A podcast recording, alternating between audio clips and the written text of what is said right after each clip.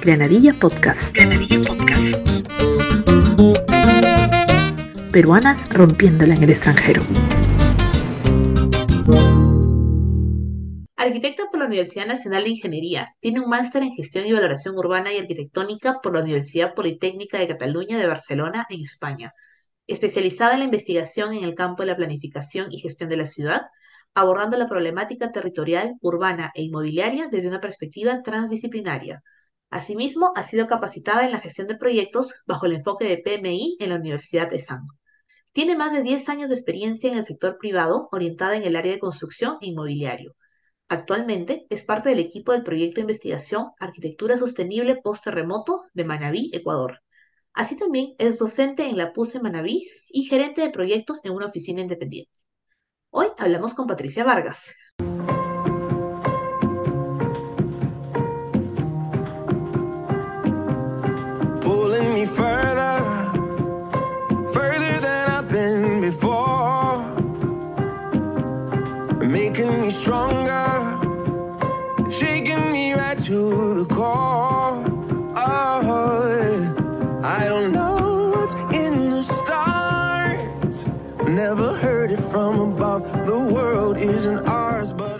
Hola Patricia, bienvenida a Granadilla Podcast. ¿Cómo estás el día de hoy? Feliz, sobre todo feliz de conocerte.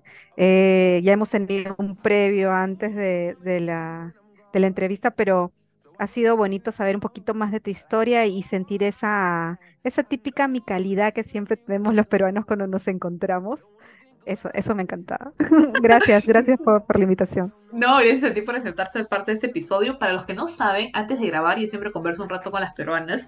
Pasamos un ratito, 5, 10 minutos para conocernos, para chismosear, para rajar también un poquito, si es que hay que rajar algo, ¿no? Entonces siempre hay un previo, porque si no, pues si nos tiráramos de frente a la piscina no habría mucha química, ¿no? Entonces nos conocemos un poquito y luego lanzamos a la grabación. Y bueno, ya tenemos a Patricia que está con nosotras desde Ecuador y eh, pues en, el, en Granadilla Podcast tenemos varios matrimonios interculturales, ¿no? Que de pronto se casó una peruana con un español, se casó una peruana con un austriaco, ¿no? Y, vamos dando la vuelta. Pero, eh, y siempre hablamos entonces, ah, el tema del idioma, el tema de religiones, ¿no? Porque se casó, no sé, con alguien que era de, de Jordania y es musulmán, ¿no?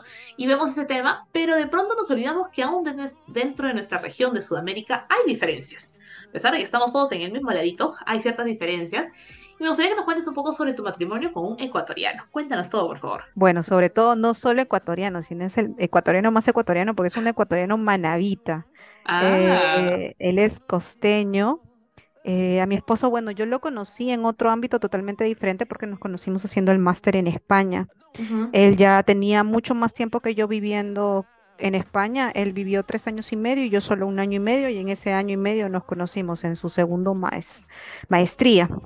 Entonces, eh, claro, lo conoces bajo un ámbito de ambos viajeros, eh, queriendo conocer una nueva cultura y de pronto la distancia, porque estuvimos como casi un año, un año y medio como relación a distancia, sumado lo de la pandemia, que ya fue una distancia obligatoria, pues, ¿no? Ya, ya no quedaba de otra. Y claro, la pandemia también te ayudó a como reorganizar un poco tus prioridades, ¿no? En mi caso, puedo decir de que sentí que le, o sea, ya lleva, habiendo pasado tantos altibajos, eh, sentía que él era el hombre de mi vida, porque siempre me negué a esto del matrimonio.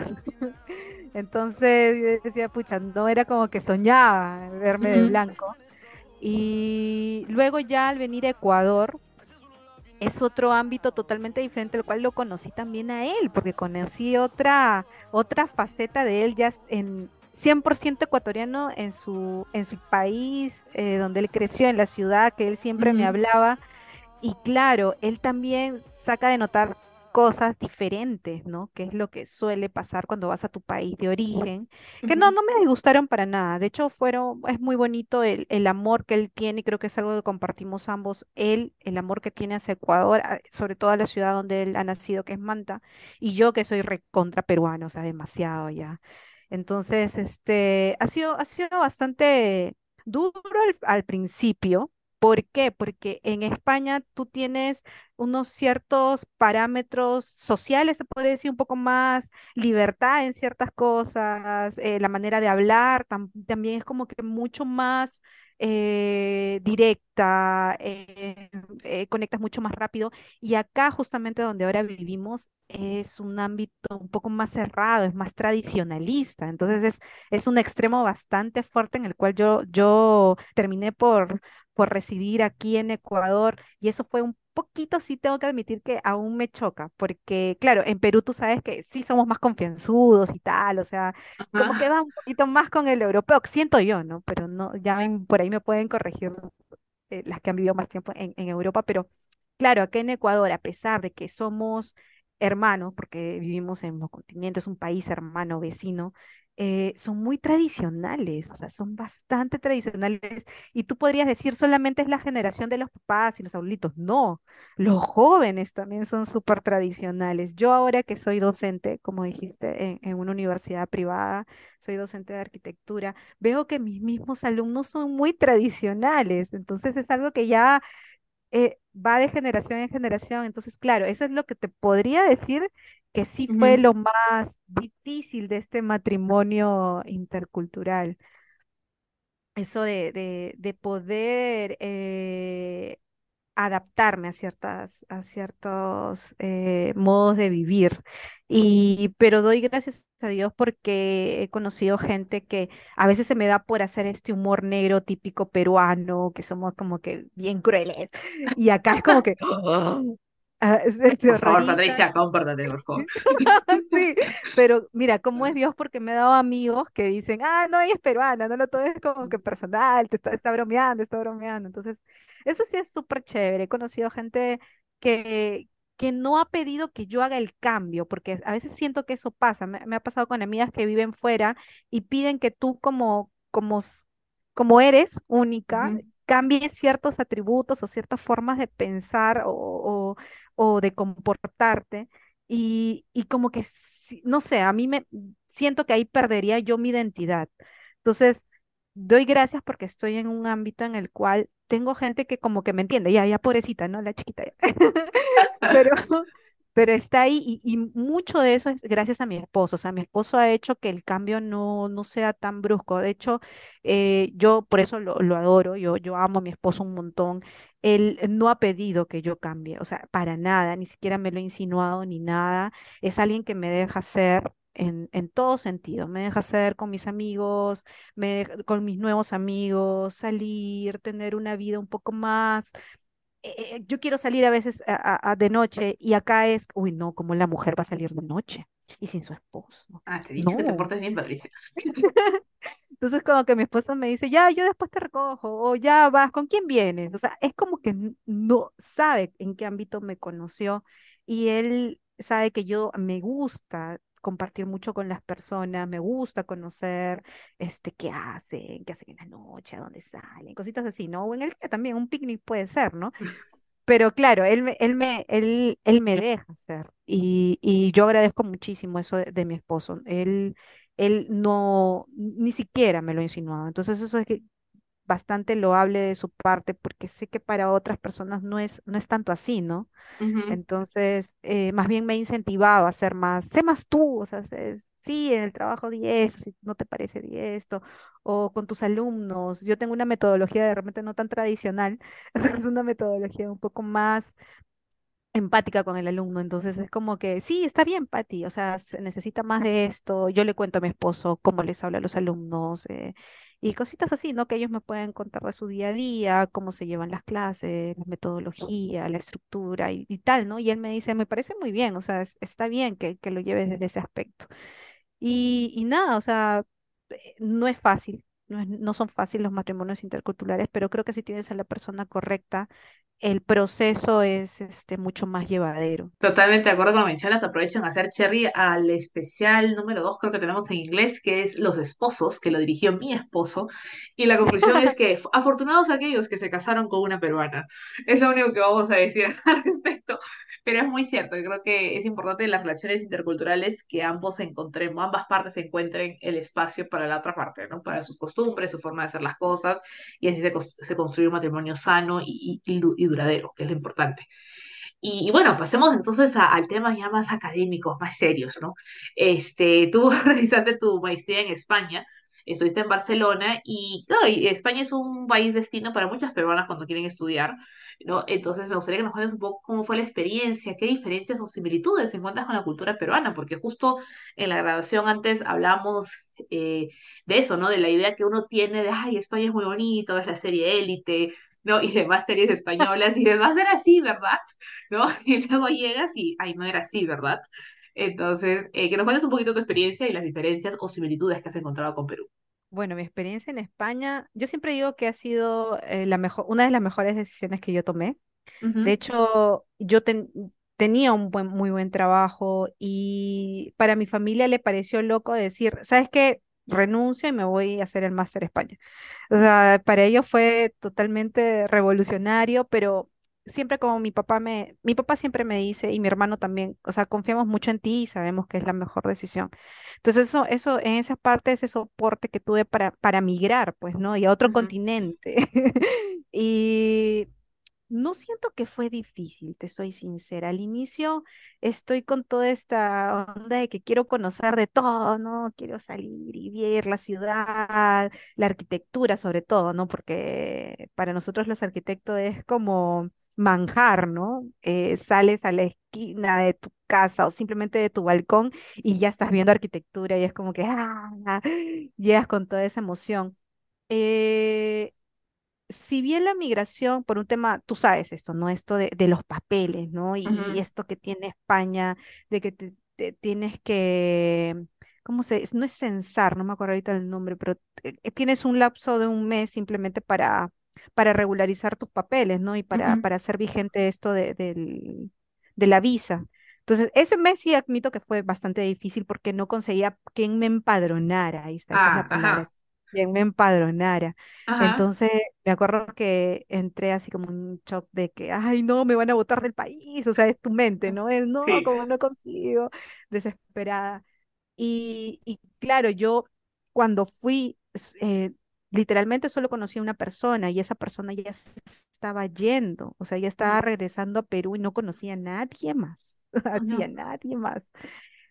Y Luego eh, conocí a quien ya próximamente va a estar con ustedes, a Merly, que hoy por hoy vive en Rusia, pero eh, ella tuve la fortuna de conocerla el primer día de, de- de clases, ¿ya? Y, y yo, yo llegué como que 20 días antes de iniciar clases para establecer mi todo, ¿no? Hace un mes. Pero rescato esto de Merly porque es como que vi una peruana y, y, ¡ah! y grité de la emoción y sentí de nuevo esa, porque sí tengo que admitir que la, bueno, es, es de mi perspectiva, ¿no? Eh, la sociedad europea es como un poco más fría, ¿no? O sea, no le importa ujú, mucho tu vida privada.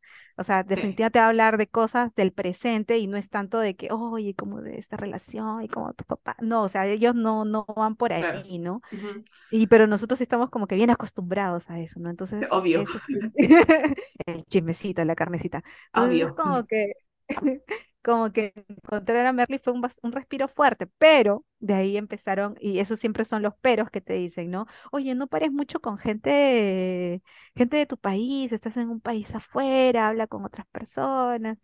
De ahí comencé a conocer más gente del máster, pero yo debo, o sea, conocí de diferentes países. Yo creo que fue el máster más diverso que, que de alumnado este, migrante, porque teníamos gente de Rusia, teníamos gente de China, Japón, eh, bueno, obviamente todos los países de Latinoamérica estaban ahí. Y entonces, este, también obviamente habían españoles, catalanes, por ahí había un madrileño. Entonces, claro, nunca dejé esta amistad con Merly porque hubo ese match del primer amor, pero empecé a salir con, con mucha gente de- del máster y ahí comencé a conocer a gente de afuera, o sea, gente ya española, italiana, alemana. Entonces, ¿cómo lo hice? Bueno, busqué en internet, o sea, no sé cómo hacen, cómo, cómo hiciste tú, pero yo lo primero que hago es Google, ¿no? ¿Cómo qué hacer una migrante en, España? Así literal, porque San Google es lo máximo, ¿no? Exacto. Y, me, me, recomendaron un aplicativo que se llamaba Meetup, porque como mm.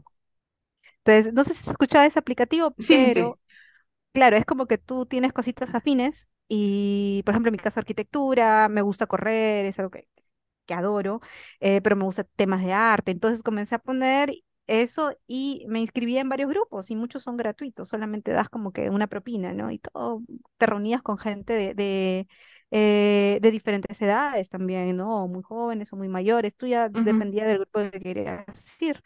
Y claro, o sea, eh, yo creo que lo similar que puedo haber encontrado en esto de, vivir en España con Perú, eh, y algo que no perdí es eh, yo, o sea, mi manera de ser. Siento que eh, fue lo que me mantuvo como que los pies en la tierra. Es decir, no busqué ser una latina buscando ser una europea, no, para nada sino de que quería mantener mi identidad y mostrarles de que los o sea, lo mejor de nosotros, creo como una banderada, ¿no? Como una embajadora. Y traté de, no perderme en eso, o sea, siempre quería ser yo, siempre me consideré una persona bastante sociable y alegre, entonces no quería perder eso. De hecho, creo que allá le di al máximo potencial. comencé a conocer demasiada gente, comencé a salir full. Y, yo podría decirte el choque más fuerte, pero que no lo sentí tanto porque tuve a mi Merlina, es eso, o sea, de poder tener esa relación con alguien con la cual yo pudiera llorar, por ejemplo. Porque a veces cuando tu familia no está fuera, tú no los quieres cargar. Entonces, no, yo sé a mi papi le decía, no, sí, papi, sí estoy bien, pero ponte, me enfermé un día y en tu piso te van a decir cuídate, pero nadie te va a llevar una medicina o vas a hacerte tu caldito de pollo o cositas así, ¿no? Entonces, enfermarte sola, estar a 39 grados de fiebre, tú dices, Dios mío, ¿qué estoy haciendo? Y tener una amiga como Merlina, y yo siempre lo recuerdo, y hace poco lo recordé con ella, es que yo le diga a Merly, estoy mal, y a ella sí le puede decir estoy mal sin necesidad de preocuparla y que a la hora se aparezca en la puerta de mi casa y me traiga un estofadito de pollo caliente. ¡Ay, qué cita! Eso, sí, eso fue, para mí eso fue mi hogar, o sea, eso, eso, eso para mí representaba una partecita de, Perú allá, entonces dije, qué bonito, ¿no? Y, y, claro, no tenía que, no hubo dificultades, al inicio yo no tenía dónde vivir, eh, después amistades que se te presentan, porque como son tantas culturas, eh, estás con toda la emoción de conocer mucha gente de diferentes culturas, pero puede pasar de que las personas no sean tan buenas como tú pensabas, entonces que te pueden hacer como que malas jugadas. Pero yo lo que diría es que siempre así como eh, de repente en Perú tú tenías una manera de, de conocer a las personas, no bajes la guardia, o sea, manténla aquí también, o sea, sé muy mesurada cuando te vas a acercar a ciertas personas, eh, no idealices, es, clave, no idealices a nadie por ser de algún país o por tener algún tipo, no sé, de... Eh, de conocimiento, algún tipo de carrera, qué sé yo, estudios cuarto nivel, no sé. O sea, simplemente no idealices. O sea, yo, yo diría que igual como en Perú, siempre estamos con la alerta bien prendida, igualito es acá. O sea, igualito cuando, cuando migres es ahí todo, todo similar. Eh, igual yo, eh, España amo, o sea, es, es uno de los lugares más lindos que yo he visitado en mi experiencia es, me fue muy bien, o sea, realmente me fue muy bien con, con los españoles. Eh, yo tengo una, siempre le digo a mi mamita catalana, es una, es Rosita, es una señora que conocí allá, y que hasta el día de hoy yo me escribo interdiario, o sea, siempre me pregunta cómo está y yo también le pregunto cómo está. He tenido muy bonitas amistades de España mismo, o sea, no lo puedo negar. He tenido malas experiencias, pero siento que me ayudaron a crecer pero no podría decir que fue algo malo. De hecho, lo siento como un buen, muy bonito recuerdo y sobre todo porque conocí a mi esposo. Ah, exacto. Ajá. Entonces, eh, creo que, que, que me dio algo, algo fundamental, alguien que estaba negada al matrimonio y que viajes millones, miles de kilómetros y tú dices, uy, acá tengo que conocerlo, ni te lo imaginas, porque yo tampoco no iba con esa visión, créeme, de, de casarme y quedarme, cosas, no, nada que ver, o sea, no, no iba con esa visión, yo simplemente quería vivir la experiencia. Y, y, y estudiando, bueno, obviamente estudiar fuera es bastante enriquecedor porque tienes compañeros que tienen otras, eh, que han vivido otra experiencia educacional, pues, ¿no? Claro. Y que ellos te cuenten eh, cómo ven la arquitectura, no sé, en Colombia, cómo ven la, la, la arquitectura en Singapur, cómo ven la arquitectura en China. Entonces, claro, eso te enriquece full como profesional. O sea, definitivamente si alguien tiene la idea de, de que, no, yo quiero hacer mi máster acá en mi país, o sea, si tienes la oportunidad de irte, vete, o sea, conoce otra- otros lugares, porque como, si estás muy mm, con ganas de crecer como profesional, yo siento que esto te va a ayudar muchísimo. Y ni siquiera es que te vayas, no sé, a, a Europa, ¿no? También te puedes ir a Chile, o sea, yo ahora viviendo en Ecuador, digo que tampoco es tan sencillo migrar a Ecuador, o sea, todo tiene su dificultad, ¿no? Así es. Claro, eh, y nada, si otra similitud sería, yo de España le tengo igual bastante cariño, o sea, bastante, bastante cariño, es un, es un lugar que, que me trató muy bien. Eh, me gustó lo literal que son para hacer documentaciones, o sea, lo que esté en la lista Es es. lo que hay. Ajá. No, no hay ni más, no hay ni menos, es, está escrito y son claros. O sea, es me gusta esto de que son muy directos, o sea, son, no, no pierdes mucho el tiempo, es, va eso y ya, es lo que quiero, ya. Es súper chévere, ¿no? Ajá. Pero eso. Pero bueno, o sea, realmente similitudes en pensamientos, bueno, nosotros los, los- yo diría que los peruanos no somos, eh, bueno, al menos nuestra generación como que no es muy tradicionalista, ¿no? Somos un poco más, más libres de pensamiento, igual que allá es bastante similar. Eh, el humor negro, ellos son más literales en el tipo de humor que manejan, ¿no? Es, es de tener que explicarle los chistes. Eso sí, era una frustración constante, porque nosotros utilizamos este humor negro y, y allá llegabas y tenías que explicar el chiste y ya perdía todo. no, si hay que explicarlo ya no es gracioso ya. Sí, exacto. Entonces, eso, eso sí, al inicio sí me frustró, pero de ahí ya como que te vas adecuando un poco tu nivel de humor. Eh, y de ahí nada, o sea, en lo educacional sí hay más nivel, o sea, eso sí hay que admitirlo, es, es bastante fuerte el nivel allá, eh, la formación es mucho más exigente, pero ese es el reto, pues no ese es el reto personal. Ajá, interesante. Que mencionas de educación, porque bueno, pasando a un tema muy importante es que tú era, eres docente y fuiste docente eh, en Perú, eres docente ahora en Ecuador. Y algo que siempre, siempre se habla mucho es el tema de la educación, ¿no? El nivel educativo de pronto que hay tanto en Perú, en Sudamérica en general, ¿no? Y como estamos siempre buscando ser más competitivos, ¿no? Con otros, otros eh, espacios académicos. Y de pronto, como has tenido la experiencia tanto en Perú y en Ecuador, ¿qué crees que tienen el uno que el otro que aprender y enseñar entre ambos sectores? Mm, yo, yo en- enseñé en mi alma mater, en la UNI, la Universidad Nacional de Ingeniería. Eh, fue un sueño hecho realidad, creo. Creo que que no. sí. Eh, bueno, en la, en el ámbito profesional siempre estuve en el tema de proyectos, eh, em- empresas inmobiliarias privadas. Te cuento un poco cómo entré a la docencia, porque la verdad es que yo no lo veía como una opción. En, en Perú, el tema eh, de la retribución monetaria no es muy buena para los no, docentes. ajá, Entonces, para mí nunca fue muy atractivo porque definitivamente en el sector privado, pues ganas más, ¿no? Entonces, claro. nunca lo vi como una opción. Pero eh, cuando ya mi esposo viene, mi ahora esposo viene a proponerme matrimonio, Ajá. eh, sí, ¿no? Siempre todo lleva a él, es culpable, no, pero, este, me propone matrimonio y yo ya tenía que ver, habíamos decidido y conversado migrar a Ecuador, pues, ¿no? Entonces, yo dije, ya, ok, renuncio. Se va. Loca yo. Me voy. Gracias a Dios, yo amo a, a los que eran mis jefes. eh, fueron muy buenos, muy comprensivos. Por ahí me dijeron, si todo sale mal, tienes dónde volver. Dije, Tan, gracias, tan lindos jefe. ellos, tan lindos. Eh, Sí, me, me encanta su fe, su fe en mi matrimonio, es increíble, pero, pero eh, fueron bastante condescendientes y en ese proceso en el cual yo llego, yo ya tenía algunos proyectos en Perú independientes, entonces yo me migro acá a Ecuador. Y una amiga mía me dice, Pati, están buscando docentes para la, eh, en temas pandémicos, pues no, online. Ella enseñaba en la uni. Y yo dije, oye, qué bacán, o sea, porque ahora realmente el tiempo sí lo tenía, porque los proyectos que yo tenía en Perú, este, me dejaban, podía manejar mis tiempos, mejor dicho. Entonces ya, ya, ya vivía acá en Ecuador y tomo esa oportunidad y dije, ok, ya no es, acá no es el tema remunerativo, obviamente, pero es el tema de que puedo entrar a mi universidad y nunca me imaginé, claro, enseñando.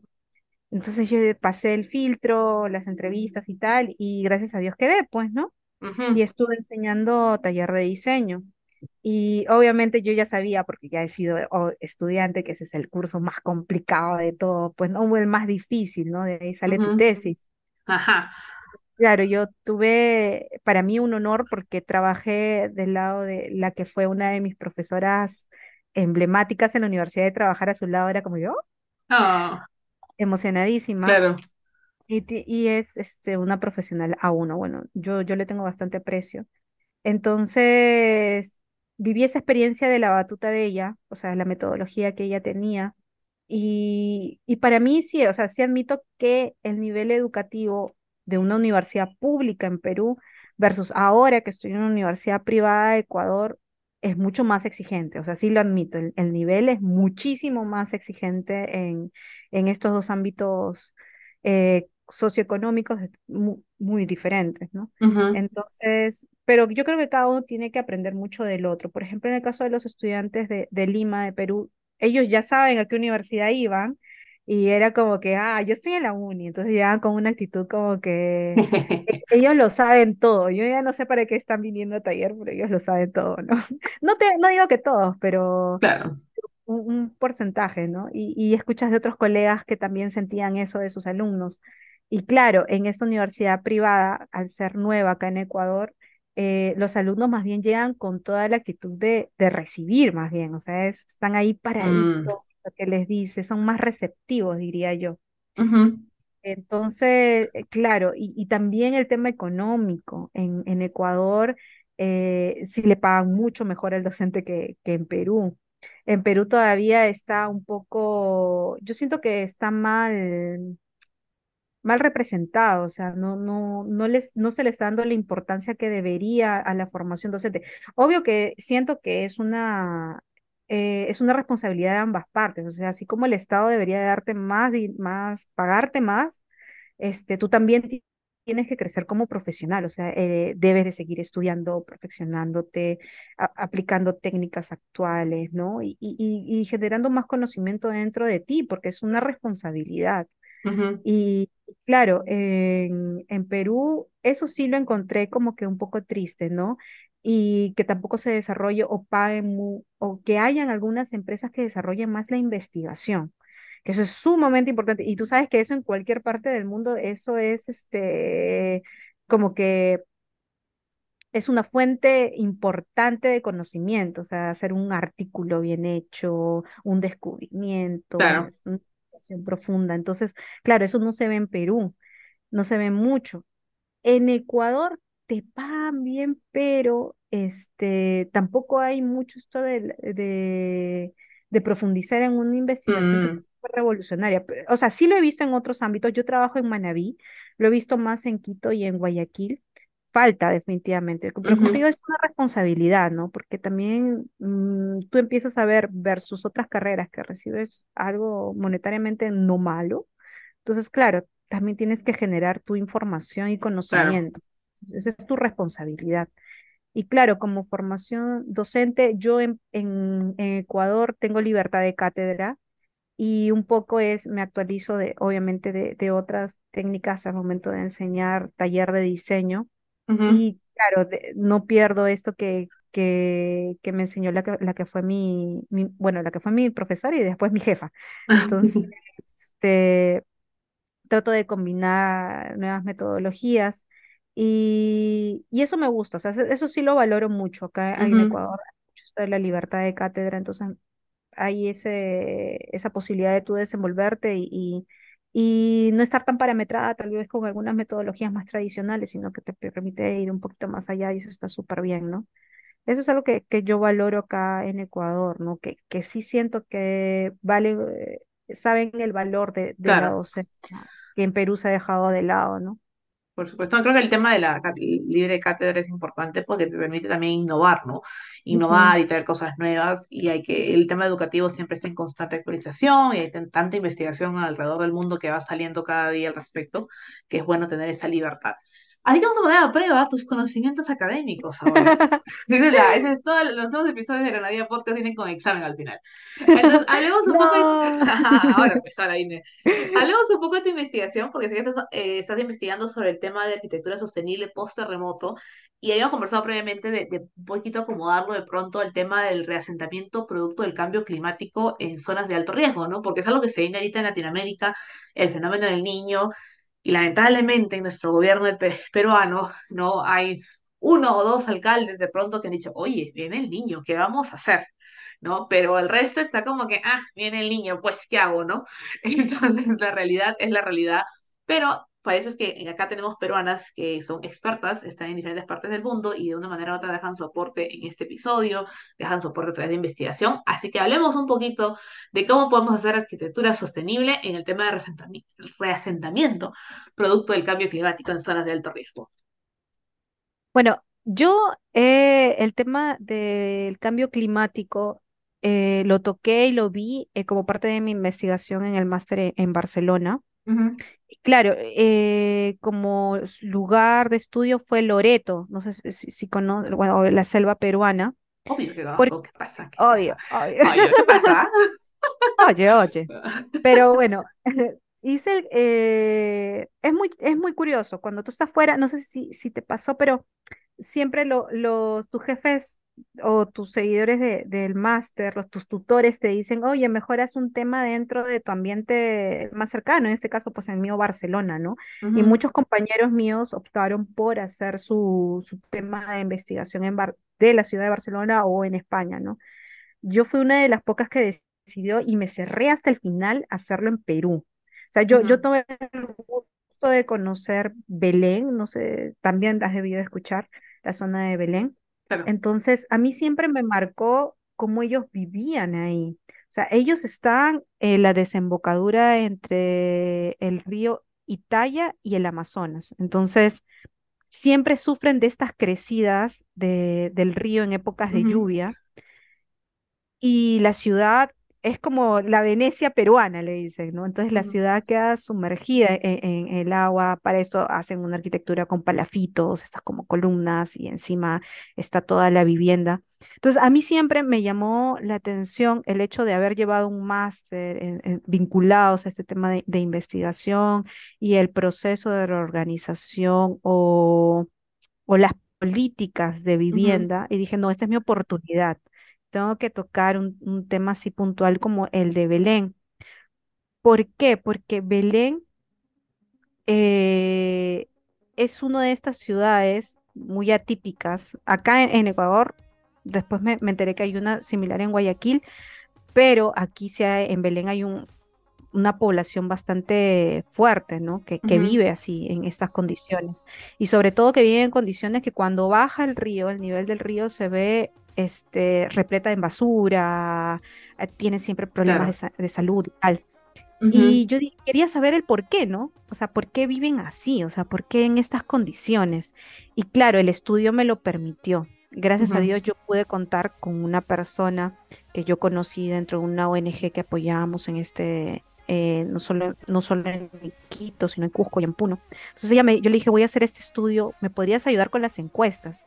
Me dijo, por supuesto. Hicimos este, este estudio eh, de Belén y de la nueva ciudad de Belén. Mm, Belén, a raíz de que sufre estos cambios de, de elevarse el, el nivel del mar, en el ujú. 2011 es declarado eh, como zona vulnerable, es decir, tiene que hacer por un proceso de reasentamiento.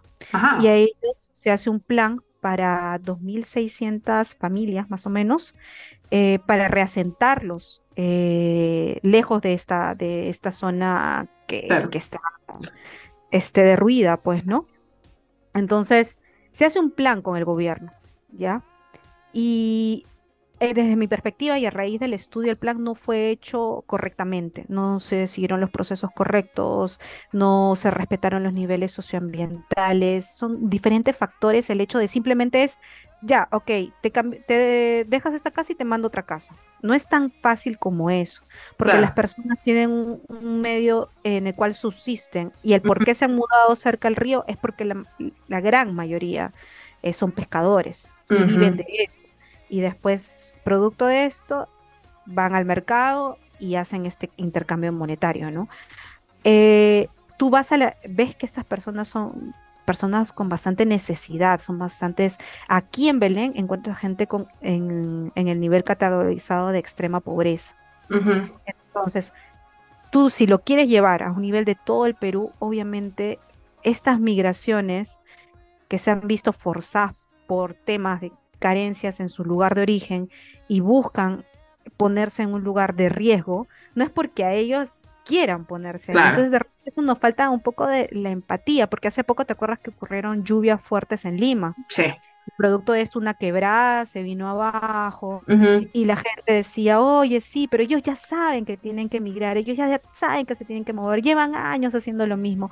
Y claro, o sea, sí les doy la razón, no puedo decir que no, pero también el, el gobierno tiene una responsabilidad porque ellos tienen un fondo, o sea, tienen dinero que se maneja y, los que ya saben, eh, tienen conocimiento de, ese sistema de gestión, saben de que el Estado es responsable de ellos desde el momento en que empezó a cobrarles arbitrios, darle luz, darle agua, tú ya le estás dando el permiso para vivir ahí. Deja tú de que sea por temas de alcaldía, las elecciones, te prometí, eh, no sé, el título de propiedad, la típica, ¿no? Más allá de eso, es que, claro, el gobierno debería de tener políticas mucho más claras en cuanto a esto. ¿Por qué? Retomando el tema de Belén, ¿por qué estudio este, esta zona? Es porque es el proyecto más grande del, del Ministerio de Vivienda es, su proyecto emblemático, si lo quieres así, decir así, en temas de resentamiento. Yo no niego de que sí le dieron eh, una vivienda, eh, se podría decir, adecuada dentro de los parámetros en los cuales nosotros conocemos, ¿no? O sea, tiene un techo de, bueno, calamina, como lo conocemos propiamente, este, un muro de hormigón o, de cemento, como le quieras decir, y tal, ¿no? Pero ellos no viven, no están acostumbrados a vivir así. Le dieron una una casa con una sala, un comedor y una cocina, ¿ya? Pero ellos no viven así, o sea, ellos no habitan la vivienda como nosotros lo conocemos. Y de hecho, los planes de resentamiento en otras partes del mundo sí ven y sí observan cómo las personas habitan sus casas. Por ejemplo, las personas en, en Belén no utilizan la cocina como nosotros la conocemos ni siquiera conceptualizan que es una sala, no saben que es una sala. Ellos tienen, afuera tienen unas hamacas y ahí se reúnen. Entonces, claro, se invirtió, ¿cuánto es? 181 millones, creo, si más no me equivoco, en trasladar estas 2.600 familias donde les hicieron los materiales que ni siquiera son de la zona. Es decir, que si sufre algún daño, van a tener que no sé de dónde traer estos nuevos materiales, porque no son propios. Hagan el día por un año, que busquen su papel de garantía, hagan el día por un año y lo reclaman.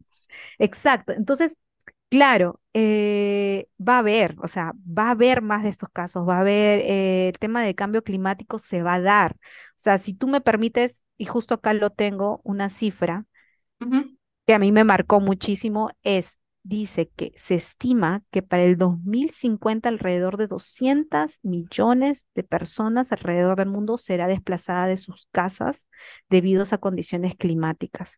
Definitivamente es, es, algo presente en el mundo y en el Perú. 15 millones de personas y más, y más de 4 millones de viviendas estarán expuestas a peligros, o sea, es decir, están en zonas de riesgo. Y esa es la mitad, 15 millones es la mitad. Exacto, nosotros somos 33 millones según el último censo. Y en Lima nomás somos casi 10, 11 millones. Entonces imagínate cuánta gente está expuesta a esto y no se hace ningún plan. O sea, tú me acabas de mencionar el fenómeno del niño, se nos viene el fenómeno del niño y tú, nosotros tenemos que hacer planes de acción porque tenemos que, se nos lo avisaron con un año de anticipación. teníamos que haber hecho los teníamos planes de acción. porque ya el niño ya está, ya está acá. Ya, está acá, ya, llegó, ya, llegó. Nada, el comité de bienvenida hasta en las caiguas. No hay nada. Exacto. Exacto, o sea, claro, se, se, ha debido de ver con tiempo y ellos la excusa es que somos un gobierno nuevo, que que las elecciones, que el cambio presidencial, claro, y una y mil excusas que tú puedes decir. Pero claro, no es de un gobierno de dos, es, pero es un sistema de gestión que se tiene que implementar independientemente del gobierno. O sea, se tiene que hacer una oficina que esté perennemente haciendo este, este tipo de planificación, porque no es posible que sigamos haciendo siempre la colecta de todos los años, independientemente del niño, la colecta de todos los años, el friaje, la colecta de todos los años, que que empezó a, llover más en el norte y, y, todos, ¿no? Y quedemos fresadas, no, y quedemos esto. Y es la típica, ¿no? Exacto, toda pero, la vida. Pero, pero nosotros como sociedad no decimos, oye, papá gobierno, necesito que hagas un planes, o sea, que hagas normativa, que tú puedas hacer que otros este, gobiernos locales, o sea, las alcaldías, puedan predisponer de terrenos, y, no sea cualquier terreno, porque en el caso de Belén y volviendo a Belén, el traslado fue a 20 kilómetros, donde no había acceso a un sistema de transporte. O sea, imagínate, sí, vacante, reubicaron. Y eso, y, eso yo ¿Y a dónde me mandaste? Exacto, ¿y a dónde me mandaste? Pero yo he escuchado comentarios, porque me gusta leer todas las perspectivas en Twitter de gente diciendo, ay, pero ellos para qué se mudaron ahí, ¿no? O sea, ¿qué más quieres que te estoy dando una casa? Pero es que no se trata de eso. Realmente no es que esa casa o ese, esa nueva ciudad de Belén llegó ahí por Padre y Señor mío y apareció y tal. No, o sea, hay un fondo, se invirtió mucho dinero, se le pagó estudios, o sea, hay detrás tanto trabajo, si quieres decirlo así, bien o mal, pero hay trabajo que se pagó. O sea, lo que se debió de hacer es algo acorde a estas personas, eh, hacer estudios mucho más profundos a nivel social. Eso nos falta muchísimo.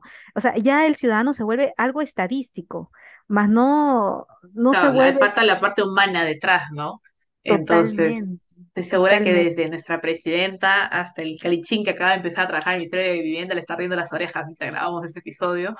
Así que hoy día Patricia se levantó agresiva, dijo, le voy a dar a todo el gobierno peruano. Así se levantó, pero, pero, no, no, pero es vuelve, vuelve, y recalco que no es algo de ahora. no, no, es que es, viene de algo... años. Totalmente. Años. Yo te estoy hablando de esta ciudad de Belén. La investigación yo la realicé en el 2019, pero el plan sufrió de una serie de modificaciones desde 2011, aumentaron el presupuesto en el 2015, sumaron más presupuesto en el 2017 y al final quedaron con estos 181 millones de soles que yo te digo. Entonces, claro, es algo que ya se hizo con tiempo, se hizo bien, se hizo mal. Según el estudio que yo hice, claro, les dieron hogar, ok, sí, les dieron un hogar, pero no era un hogar acorde a su sistema, o sea, a la manera que ellos tenían de habitar no tenía ningún respeto hacia la sociedad. Y definitivamente hoy por hoy, yo a veces hago, me da culpa, yo vivo en el sur de Lima, o sea, mi, mi casita está en el sur de Lima, y tú ves que muchos terrenos grandes pertenecen al municipio gigantes y algunos, algunos alcaldes vienen y se apropian de ellos, ¿no? Y tú dices, pero eso se pudo haber donado para vivienda social. O sea, realmente tú podrías hacer este sistema de gestión, pero no se hace. Claro es súper, es súper triste y el Perú tiene una economía en la cual estamos bien, o sea, realmente hoy por hoy, según los números, estamos bien, pero no se hizo nada frente al fenómeno del niño. Matemáticamente hablando, estamos bien. sí, matemáticamente hablando, correcto. No, no, no sé qué tan palpable sea, pero eso es lo que dice. La tercera moneda más importante de toda Sudamérica, el sol. Voy a sacar mis soles, mis chivirines. No, creo que es importante lo que mencionas y me has hecho acordar cuando yo hice la maestría, tuvimos una clase justo del tema de conflictos por cambios climáticos y demás. Y para que vean que no solamente es el gobierno peruano, en Israel hace mil años, digamos, no sé, 10 años puede ser de pronto, no recuerdo, eh, nosotros tenemos al sur del país a los beduinos, a la comunidad de beduinos, y pues para los que no saben, los beduinos son nómadas que van moviéndose, pues no hay que usar en Jordán, Israel, algunos ya se han quedado para el lado de Israel, pero tú pasas para el desierto de, de Israel al sur y los ves ahí con sus casitas casitas, ¿no? Que arman sus casitas, porque son temporales, ¿no? Arman sus casitas, se levantan y se mueven y qué sé yo.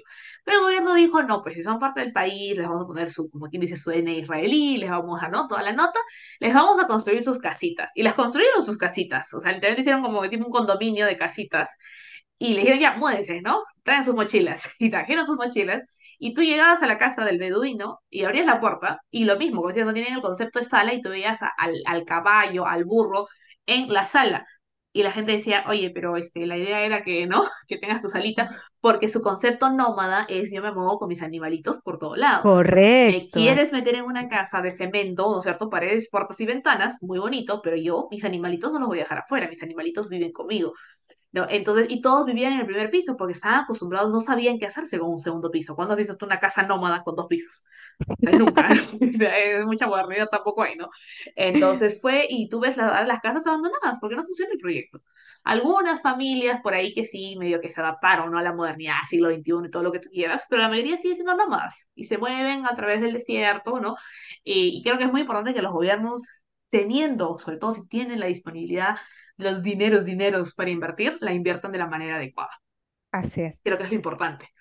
Así que Eso es sí, fundamental. ministro de Vivienda, es ministro o ministra, no sé con qué estamos, pero ministro o ministra de Vivienda, cuando escuchan, porque con lo que cambiamos seguido de ministros, el que escuche ministro o ministra, acá tiene mucha información importante a cargo de Patricia, eh, de cómo debemos de hacer un adecuado resentamiento, ¿no? Y que en vista de que se pues vienen varios, varios efectos del cambio climático, que hay que estar preparados para eso también. Correcto. Y como tú dices, ¿no? Es, es a nivel mundial. O sea, esto es un caso, el que yo- en la investigación que yo hice, es un caso en, en un millón, porque en la región tenemos en Colombia, en México, en Argentina, en Córdoba, había un, un plan bastante importante de resentamiento. Y claro, eh, no digo que hay plan perfecto, pero, o, o bueno, claro, este proceso de resentamiento no digo que va a ser 100% perfecto, pero sí debería ser un poco más humano, creo yo, ¿no? Exacto. Siempre falta ese componente. Sí, siempre falta ese componente y sobre todo hoy por hoy existen, yo he participado en ONG eh, y caer en esto de la estadística, o sea, no, eh, lo importante es entregar la casa, pero no le importa después cómo la vaya a habitar o no, o sea, ya es tu tema, te di tu casa, Claro. ya mi Es estadística que ya está. hay que poner objetivos más reales, no, no tanto números, sino más reales y, y definitivamente este tema creo que da para más. La lección de este episodio llega gracias a Tim Gutigón, experto en entrenamiento para powerlifting y acondicionamiento físico. Encuéntralo en Instagram como Josué Gutigón. Entonces, Patricia nos va a contar cuáles son los pasos para sacar la cédula de casada en Ecuador. Adelante, por favor, Patricia. Mira, no, no, no ha sido, yo he escuchado casos y casos, ¿ah? Les voy a contar mi caso. Adelante, por Lo que favor. pasa es que les cuento de que cuando yo decidí casarme con mi esposo decidimos casarnos en Ecuador, el civil. Y fue una recomendación del mismo consulado de Perú, o sea, en el mismo consulado de Ecuador en Perú. Dijeron que, lo, que el trámite en el mismo Perú iba a demorar muchísimo y que si me casaba en Ecuador y regularizaba en Ecuador iba a ser muy corto el tiempo. Y evidentemente así fue. Porque cuando yo fui a solicitar mis papeles, o, o bueno, pedir la solicitud para el matrimonio y tal, todos lo- los requisitos, en Perú mandé un correo porque yo mi esperanza era de repente sí me puedo casar en Perú con toda mi familia y todo. Pero yo me casé en épocas pandémicas, no, épocas pandémicas, claro, ya creo que era la segunda ola por ahí. Este, y nunca me respondieron. Llamé y nunca me respondieron. Entonces hablé con el consulado en Ecuador de Perú y me dijeron, no te van a responder en Perú, te recomiendo que te cases acá.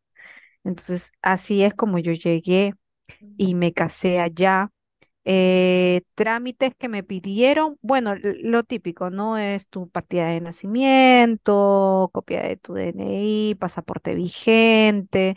No, no es, no es muy complicado en ese aspecto, son, son papeles que tú puedes conseguir, ¿no? Antecedentes penales, todo es apostillado. Ah, lo que sí, apostillado máximo, máximo, máximo eran 30 días. O sea, si tú mm, presentas más, ya fuiste, que me pasó eso con, con un documento de mi, creo que era de mis antecedentes penales. Entonces, yo llegué en julio para hacer mis trámites y yo me estaba casando en octubre, que fue la fecha que finalmente me dieron.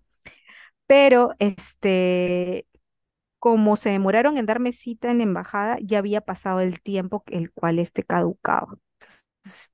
tuvieron que mandarme todo de Perú. Gracias a Dios todo se pudo dar.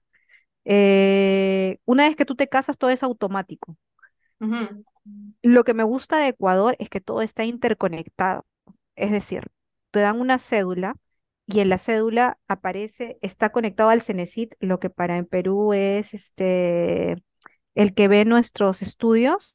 Ah, SUNEDU. Eh, la SUNEDU. Todo está interconectado. El banco está interconectado. Ah, este, sí, todos los antecedentes penales, todo está interconectado. Todo el sistema, todo lo que te puedes imaginar está relacionado eh, a tu cédula. De hecho, en mi cédula sale el nombre de mi esposo, sale el nombre de mis padres, sale si estoy casada, sale mis estudios, sale que estudié, hasta qué grado, todo sale. Toda tu vida. o sea, se te pierde la cédula, pierdes tu vida. Pero una vez que yo me casé, eh, vía civil, obvio, los que ya han pasado por este proceso o los que van a pasar, realmente cuando tú vas frente al juez es una mera formalidad porque antes ya te casaste, antes ya firmaste el documento en la ah. oficina. O sea, lo de ahí es como mentirita, se podría decir, ¿no? para la foto, para la foto. Para la foto, sí.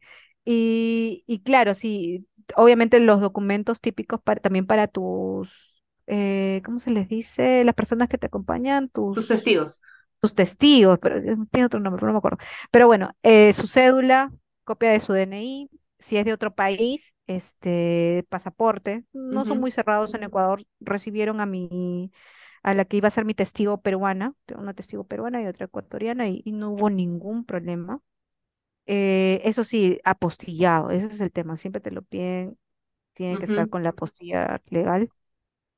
Todo eso, realmente lo de la postilla fue súper rápido. Gracias a Dios, en Perú tenemos este sistema en estas oficinas que han creado donde está todo abarcado en un solo lugar. Entonces ahí yo lo hice muy rápido, la verdad.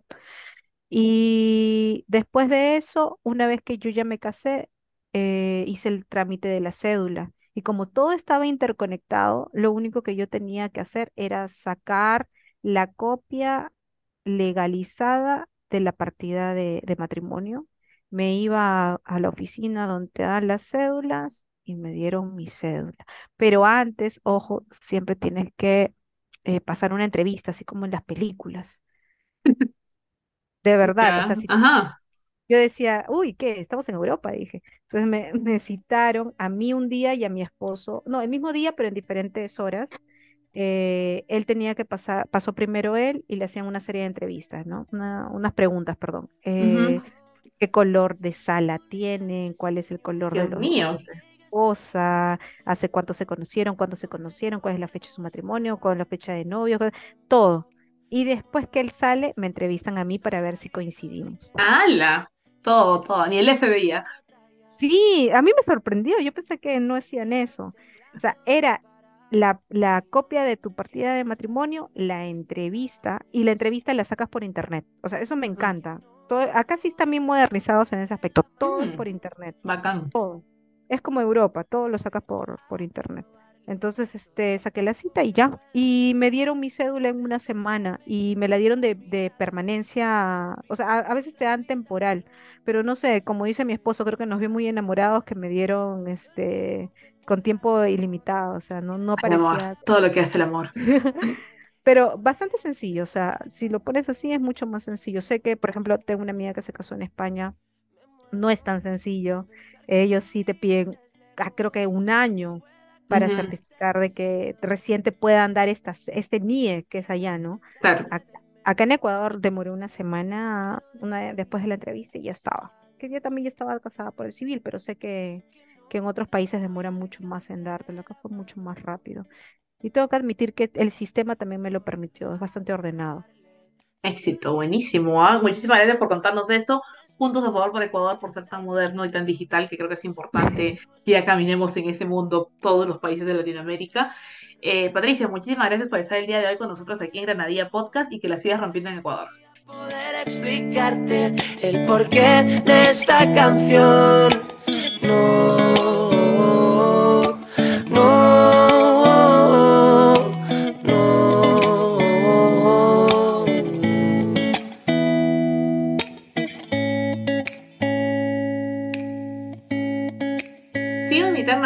Peruanas que la rompen en el extranjero. Mi meta es mapear todo Norte, Centro y Sudamérica. ¿Me ayudas? Búscanos en redes sociales como Granadilla Podcast y cuéntanos quién debería ser nuestra próxima invitada.